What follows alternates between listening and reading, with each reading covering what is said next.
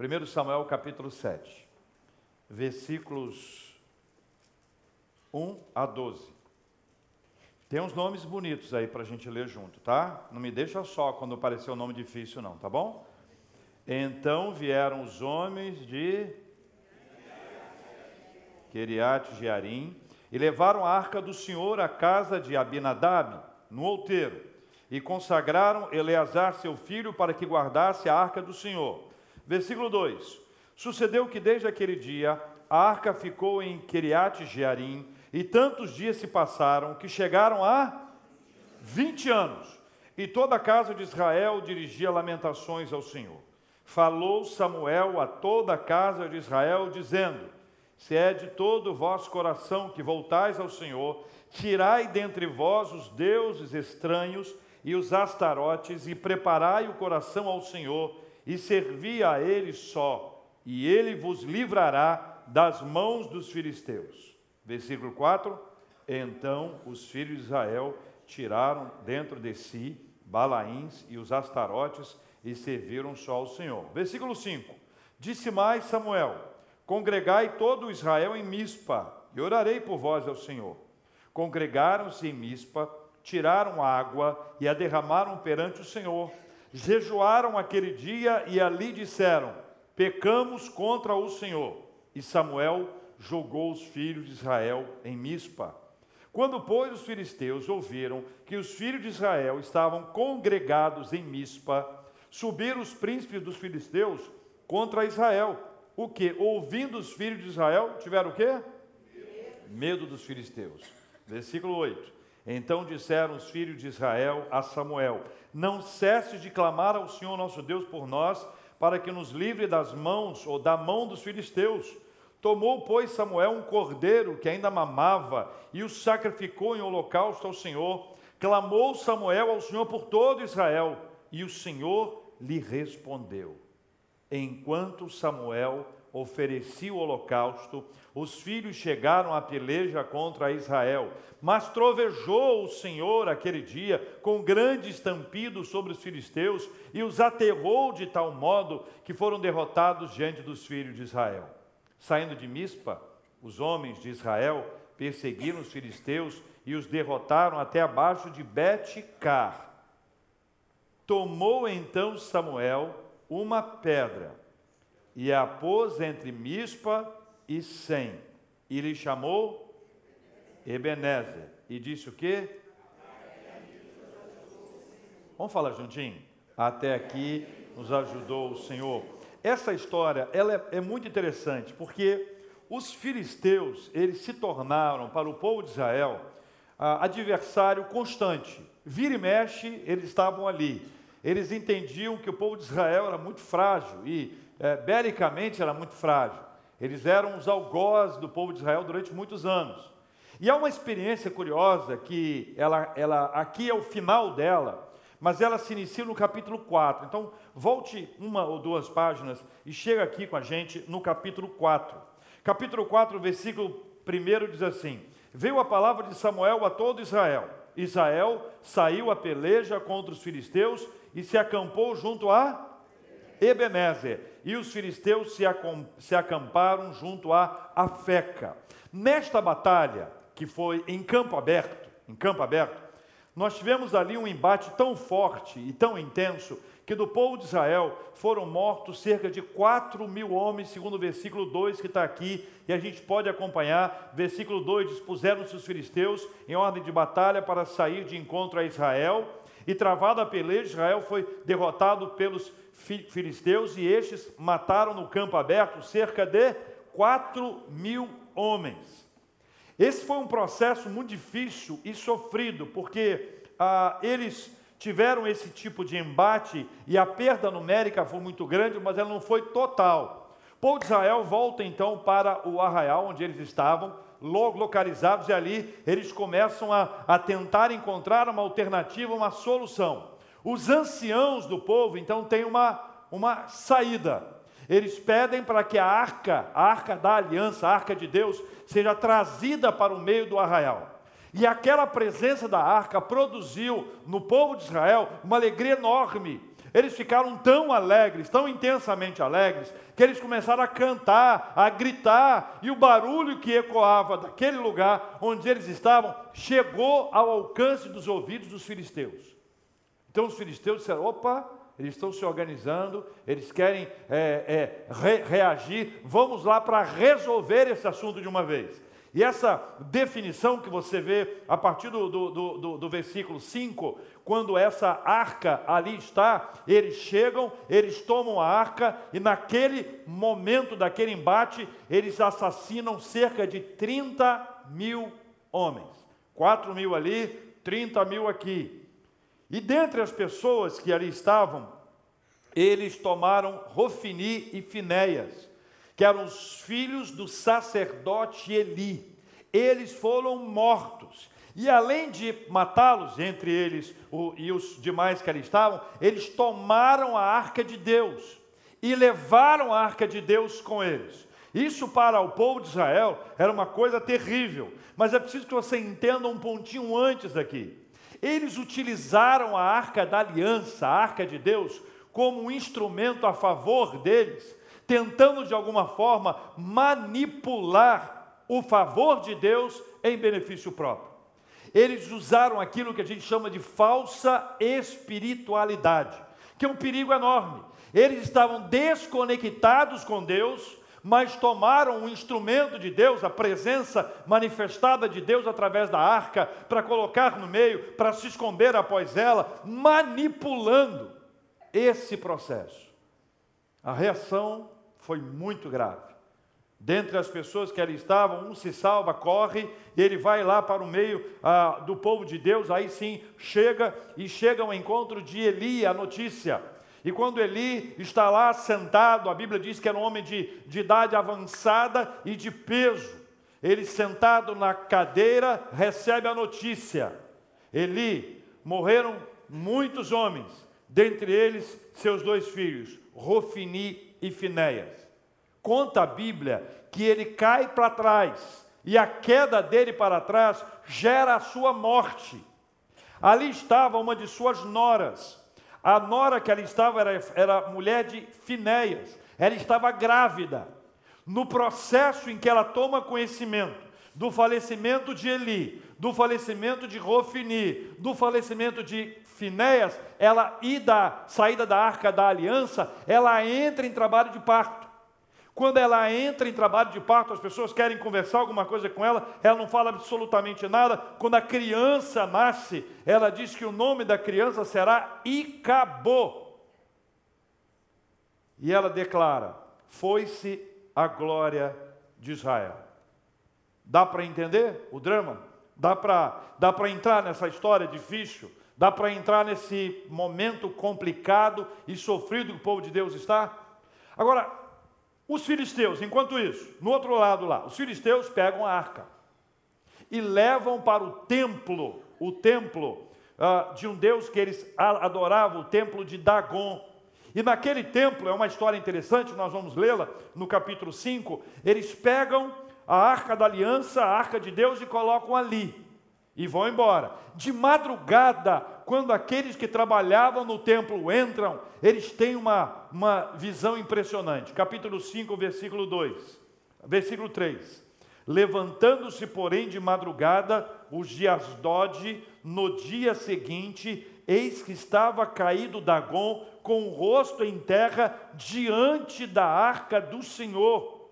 Tomaram-no e tornaram a pô-lo no seu lugar. Resolvido o assunto?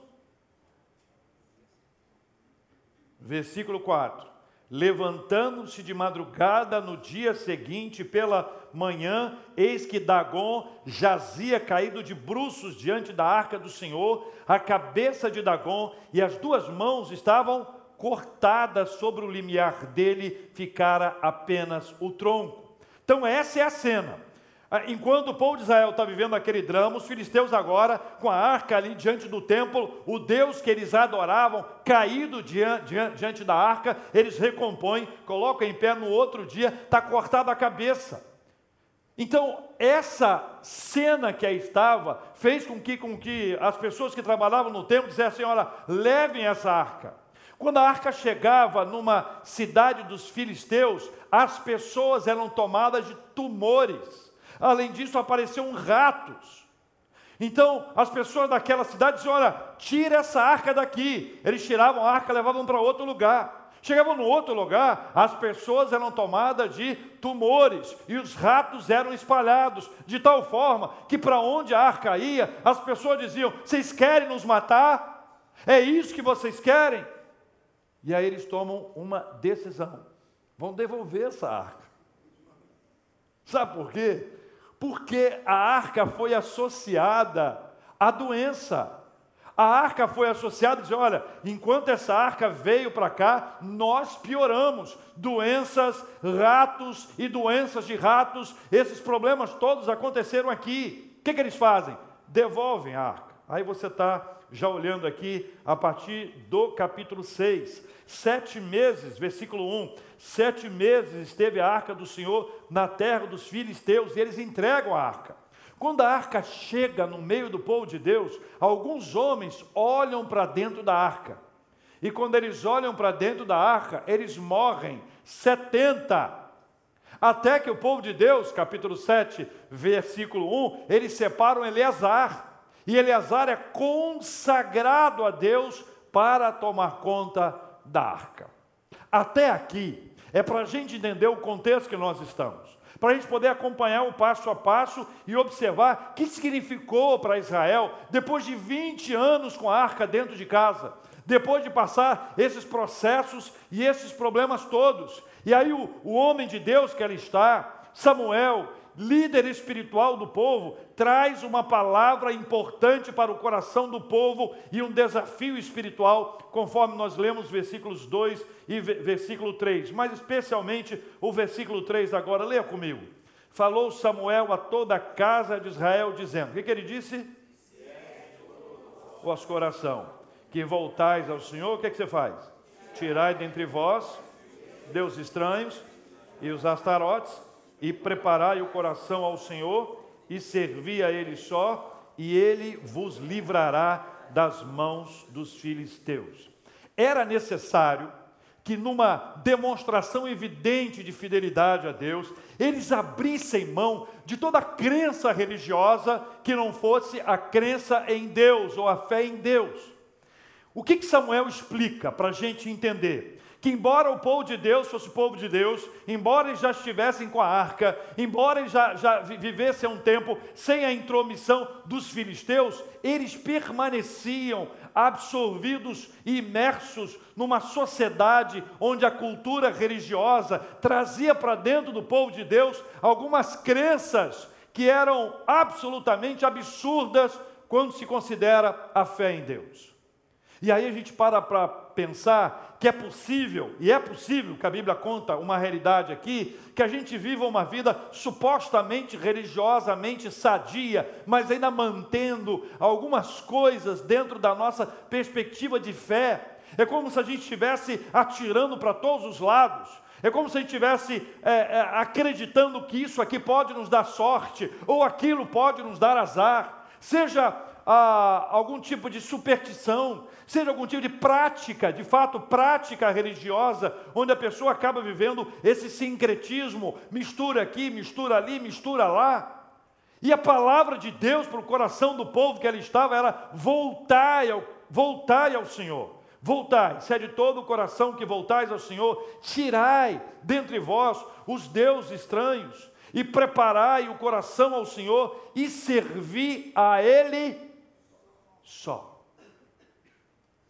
O povo de Israel era monoteísta, mas em diversos capítulos da sua existência, essa presença de outros ídolos era absorvida, e essa é a reação de Samuel ao dizer: servir a ele só, e se servir a ele só, ele vos livrará das mãos dos filisteus.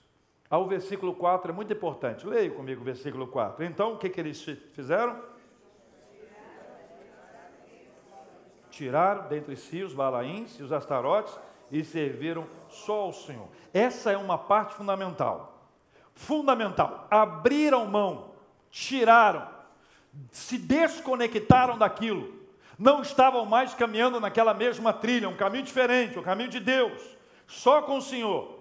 Mas isso só não é suficiente. Veja a continuação do texto no versículo 5: disse mais Samuel: Congregai todo Israel em Mispa, e orarei por vós ao Senhor. O que, que ele faz? Ele transforma o povo numa congregação. Ele transforma o que é povo, o que é diferente, o que é cada um, no mesmo lugar, reunindo as pessoas numa comunidade, numa congregação, onde eles pudessem receber a oração. Vou orar por vocês, veja, é o que ele diz.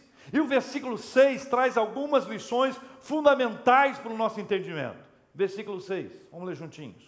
Congregaram-se aonde? Em Mispa. Tiraram água e a derramaram perante o Senhor. Jejuaram aquele dia e ali disseram: pecamos contra o Senhor. E Samuel julgou os filhos de Israel em Mispa. Aqui tem, tem três elementos fundamentais para o nosso entendimento.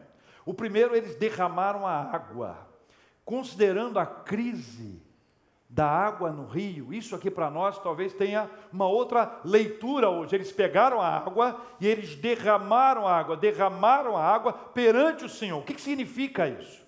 Significa que eles estavam afirmando mais importante que a água é o Senhor. O favor do Senhor é mais importante que a própria água. Era um ato de, de gratidão e de consagração. A segunda coisa, eles jejuaram. E o jejum é uma expressão de humilhação e dor pelo pecado. Jejum aqui não é para receber alguma coisa. Jejum não é para ganhar alguma coisa. Jejum não é para estabelecer com Deus uma espécie de barganha.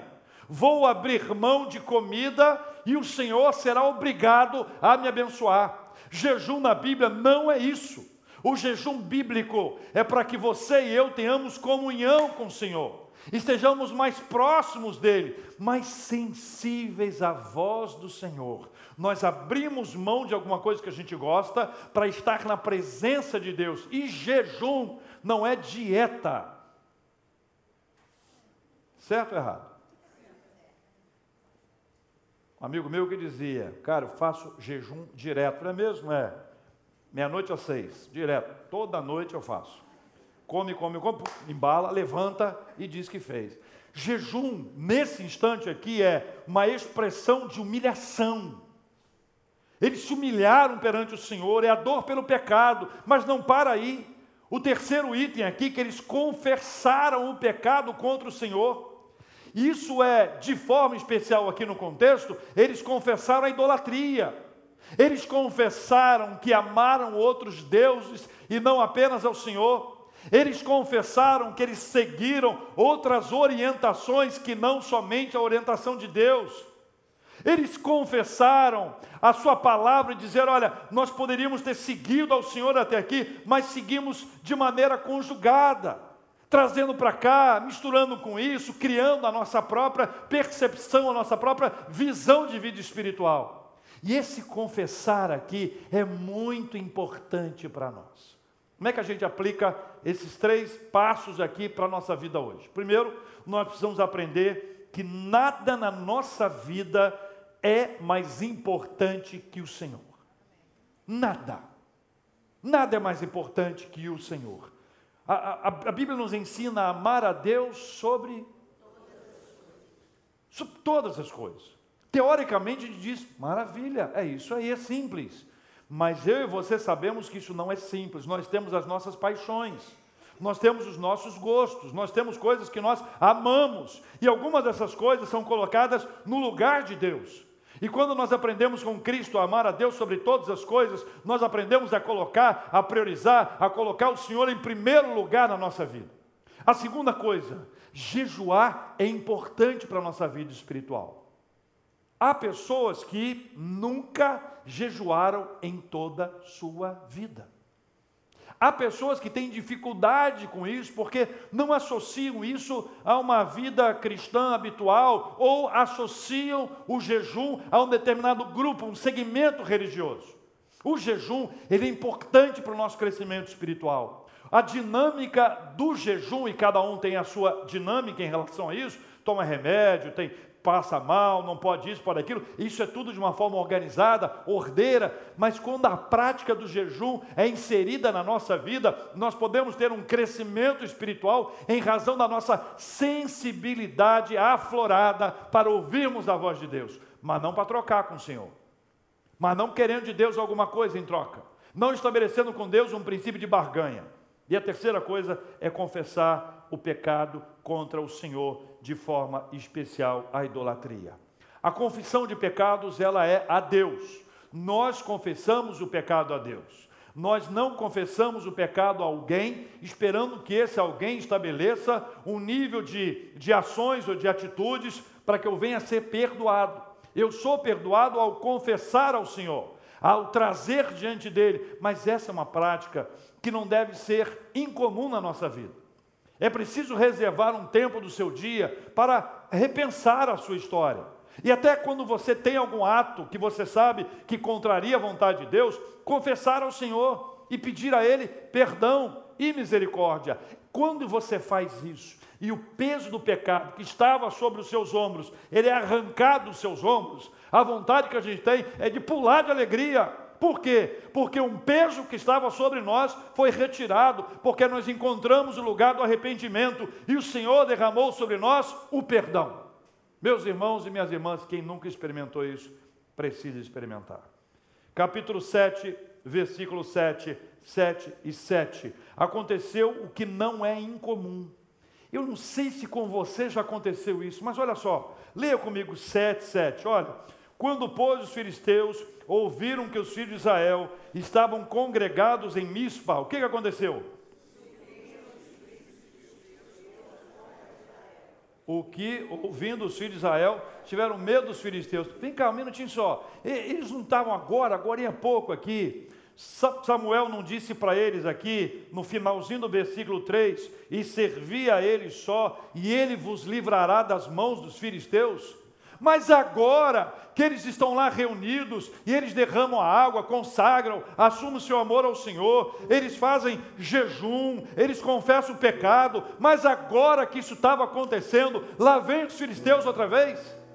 Você já experimentou quando você está num crescimento espiritual, começa a ter luta na sua vida? E você começa a dizer, meu Deus do céu, por que que isso veio agora? eu estou crescendo espiritualmente, mas é isso que eles enfrentam aqui agora. Eles estão num crescente espiritual, e na hora que eles estão desenvolvendo a fé, desenvolvendo seu, a sua vida espiritual, eles recebem um peso, e esse peso chega para eles e produz neles medo, o que não é uma coisa incomum. Mas a grande diferença, meus irmãos e minhas irmãs, é que o versículo 8 diz assim: Então disseram os filhos de Israel a Samuel, leia comigo, não cesses de clamar ao Senhor nosso Deus por nós, para quê? Eles têm medo, mas entregam tudo a Deus em oração. Eles têm medo do desafio, eles têm medo do ataque que ali está. Eles têm medo dessa adversidade, da tempestade que se avizinha. Eles têm medo. É natural ter medo. O medo faz parte da vida, o medo dá juízo. Mas a grande diferença entre esse medo e os outros medos anteriores, que a partir desse instante eles enfrentam as suas lutas na presença de Deus. Eles estão ali na presença do Senhor e eles trazem uma palavra para Samuel: continue a clamar a Deus por nós, continue a clamar ao Senhor nosso Deus para que nos livre das mãos dos filisteus. É assim que nós enfrentamos as nossas batalhas, clamando, clamando e clamando ao Senhor. Dá medo ou não dá? Hum? Depois, versículo 9, Samuel pega um cordeiro e o sacrifica em holocausto ao Senhor, e esse holocausto é o holocausto pela expiação dos pecados, esse holocausto é uma forma de adorar ao Senhor, e esse holocausto aponta para Cristo. João Batista chamava Jesus de o Cordeiro de Deus que tira o pecado do mundo. Esse sacrifício aponta para o sacrifício de Cristo lá na frente, quando ele se entrega ao Cordeiro sem mácula, perfeito, que se entrega em favor dos seus filhos. Todo o processo de expiação na Bíblia aponta para Cristo, e aqui o povo de Deus está ali buscando ao Senhor. A terceira coisa que acontece não está no versículo 10. Enquanto Samuel oferecia o holocausto, os filisteus chegaram à batalha contra Israel. Eles foram à luta mas aconteceu algo extraordinário, como só o que Deus pode fazer na nossa vida é assim. Diz a palavra de Deus, mas, mas, mas, trovejou o Senhor aquele dia com grande estampido sobre os filisteus e os aterrou de tal modo que foram derrotados diante dos filhos de Israel. Quando você vai à luta, ainda que você tenha medo, mas você busca o Senhor, você está na presença dEle, você está clamando ao Senhor, prepare-se para uma ação extraordinária de Deus, porque Ele pode realizar algo que a gente nunca nem imaginou na vida. Trovejou, pum, chuva, pum, carros, animais presos ali, e aí o Senhor permite que haja uma vitória extraordinária. E o versículo 11 vai nos ensinar: saindo de Mispa, os homens de Israel perseguiram os filisteus e os derrotaram até abaixo de Betcar. Tem batalha, tem esforço nosso, tem luta, tem empenho, tem dedicação, tem garra, tem perseverança, mas, sobretudo e antes de tudo isso, está a mão do Senhor para nos conduzir. Ah, no versículo 12 finalmente o versículo 12. Samuel pega uma pedra e coloca entre Mispa e Sem. Coloca a pedra. Versículo 12. E lhe chamou Ebenezer. Ebenezer quer dizer pedra de auxílio. E lhe chamou Ebenezer. E disse o que? Até aqui nos ajudou o Senhor. Capítulo 4 verso 1. Veio a palavra de Samuel a todo Israel.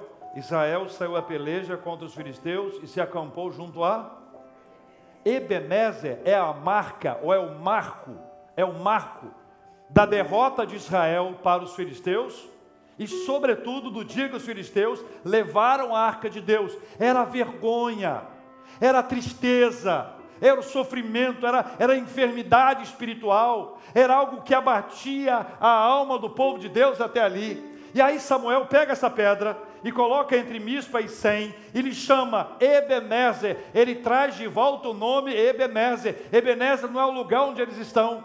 Ebenezer, a Ebenezer do capítulo 4 é longe, de onde eles estão, mas ele, ele traz isso à memória do povo, à mente do povo, para que o povo saiba: até aqui nos ajudou o Senhor, para que haja reconhecimento de que a mão do Senhor os conduziu até ali. O nome é usado para que haja cura emocional e cura espiritual do povo de Deus. Essa forma de Deus agir é para nos trazer à memória ao coração, para que a gente nunca esqueça dos feitos de Deus na nossa vida. Samuel faz o que muita gente fez antes dele: toma as pedras e coloca as pedras para que as pessoas daquela geração não se esqueçam do que Deus fez. Mas o outro significado é para que as próximas gerações saibam das ações de Deus, dos feitos de Deus em favor do seu povo. E aí ele se levanta e diz: Até aqui nos ajudou o Senhor significa o seguinte: o Senhor que nos trouxe até aqui, foi o Senhor quem nos deu a vitória. Foi o Senhor quem nos manteve de pé, foi o Senhor quem consolou o nosso coração, foi o Senhor que fez de nós um outro povo, foi o Senhor que nos quebrantou, foi o Senhor que sacudiu a nossa vida, foi o Senhor, foi o Senhor, foi o Senhor, até aqui nos ajudou o Senhor, e da mesma forma que o Senhor nos trouxe até aqui, o Senhor nos levará adiante. Meus irmãos e irmãs, esse é um testemunho de fé, esse é um desafio para nós, gente. É uma, é uma, é uma palavra do Senhor para nos levar a lembrar da história pretérita e pensar no que está acontecendo com a nossa vida hoje. O quanto nós precisamos nos desvencilhar dos cacarecos religiosos que nos afastam de uma adoração centrada no Senhor Jesus Cristo. de uma adoração cristocêntrica. Os cacarecos que nos acompanham há muitos e muitos anos, que já fazem parte de nós, que não nos incomodam, que não nos fazem mal, é o que nós achamos, mas o Espírito Santo de Deus é capaz de trazer para nós, como usou Samuel, que trouxe ao coração do povo, a certeza: servir a Ele só. Não precisa de mais ninguém. Não precisa de nenhum amuleto. Não precisa de nenhuma, de uma outra estrutura religiosa, mental, física. Nós não precisamos de nada a não ser do Senhor. E o Senhor foi agindo no coração do povo, e o povo largou aquilo tudo, mas isso era pouco diante do que precisava. Não bastava jogar fora, era preciso se consagrar, ou seja, trazer o Senhor para dentro de você. Não basta tirar alguma coisa que nos faz mal, não basta rasgar, quebrar alguma coisa que supostamente nos faz mal espiritualmente, é necessário que haja uma consagração ao Senhor, e a ideia é essa: eu tiro isso para, jogo isso fora e trago o Senhor para dentro. Essa é a ideia física, né? Sai daqui e entra o Senhor. E eu passo então a viver uma intimidade com Deus a ponto de jejuar, porque eu quero caminhar com Ele eu quero ser sensível à Sua voz, eu quero ouvir a orientação de Deus para a minha vida. E daí nós vamos enfrentando as lutas do dia a dia, sabendo que o Senhor peleja por nós. Viver isso no dia a dia, trazer isso para a nossa vida e fazer disso memoriais. Memoriais. Você deve ter alguns memoriais na sua vida. Você deve ter algumas etapas da sua vida em que o Senhor lhe deu uma vitória que você sabe muito bem que foi alvo da ação de Deus. E sendo alvo da ação de Deus, você reconhece e diz: Senhor, eu te agradeço que o Senhor esteve lá comigo naquela hora. Naquele momento da minha vida, o Senhor ali esteve, e o Senhor me sustentou, o Senhor me guardou, o Senhor me levantou, o Senhor me manteve de pé. Então estou aqui para a glória do teu santo nome, para reconhecer, agradecer e glorificar o teu santo nome. O Senhor quer de nós uma vida de comunhão plena, absoluta, simples e sincera com Ele. Nós vamos orar e vamos pedir a esse Deus maravilhoso, poderoso, que Ele, Ele nos encha dessa coragem para deixar essas coisas de fora, ao mesmo tempo para enfrentarmos as batalhas e as lutas da nossa vida. E por fim, reconhecer como um memorial o Senhor o Senhor me deu essa vitória. Então estou aqui com esse memorial, reconhecendo que até aqui me ajudou o Senhor. E no ato de fé, olhar para frente e dizer: Eu sei que o Senhor que me trouxe até aqui vai me levar adiante, ainda que ah, ah, eu tenha que enfrentar inimigos fortes, ainda que eu viva adversidade, ainda que as tempestades caiam sobre a minha vida, eu sei que eu posso confiar no Senhor, eu faço a minha parte, mas o Senhor que governa todas as coisas vai trovejar, e quando o Senhor vai trovejando, os milagres vão acontecendo, a vitória chega e nós vamos glorificando ao Senhor em nome de Jesus. Vamos orar. Se o Espírito Santo tocou no seu coração e você quer orar conosco, pode vir aqui à frente. Nós vamos orar juntos nessa hora em nome do Senhor Jesus.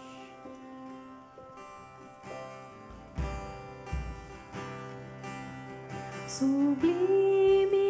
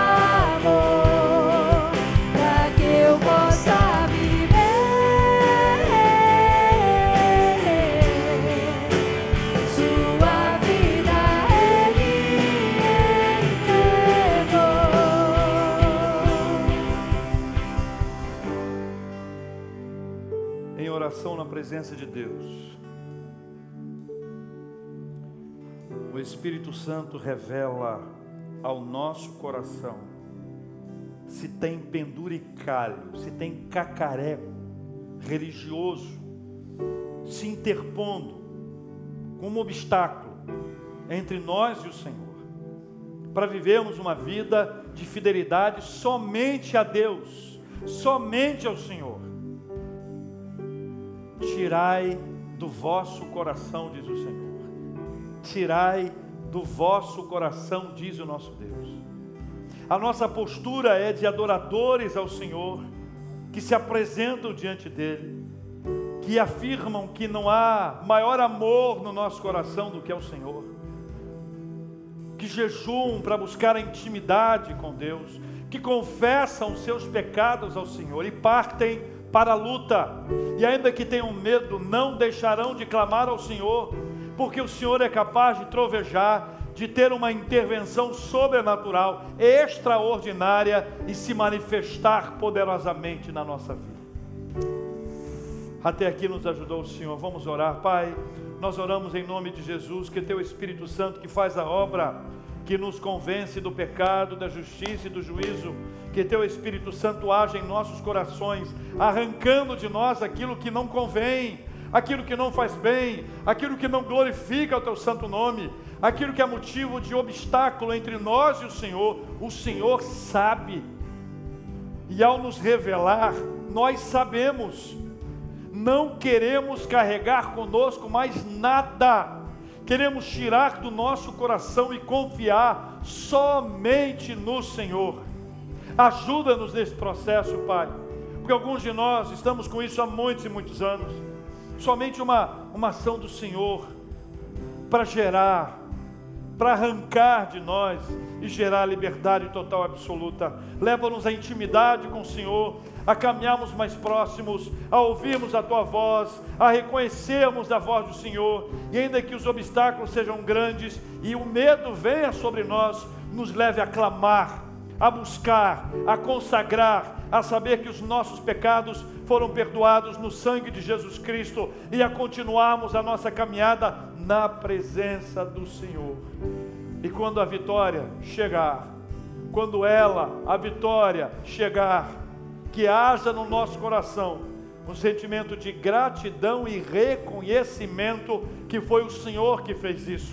É o Senhor que nos cura emocionalmente. Ebenezer, lembrança da vergonha, vergonha nacional, vergonha espiritual, vergonha emocional, toda e qualquer vergonha estava associada a Ebenezer, mas agora Ebenezer significa a presença do Senhor, a glória do Senhor volta para o meio do povo de Deus, não apenas com a presença da arca, mas com a manifestação poderosa do teu Espírito Santo sobre o povo. Deus querido, que assim seja sobre nós, reconhecendo os teus feitos até aqui, olhando para trás e dizendo: Até aqui nos ajudou o Senhor, olhando para frente e dizendo: O Senhor que nos trouxe até aqui nos levará adiante, em nome de Jesus. Amém e amém. Louvado seja o nome do Senhor. Abraça quem está perto de você. Vamos louvar ao Senhor.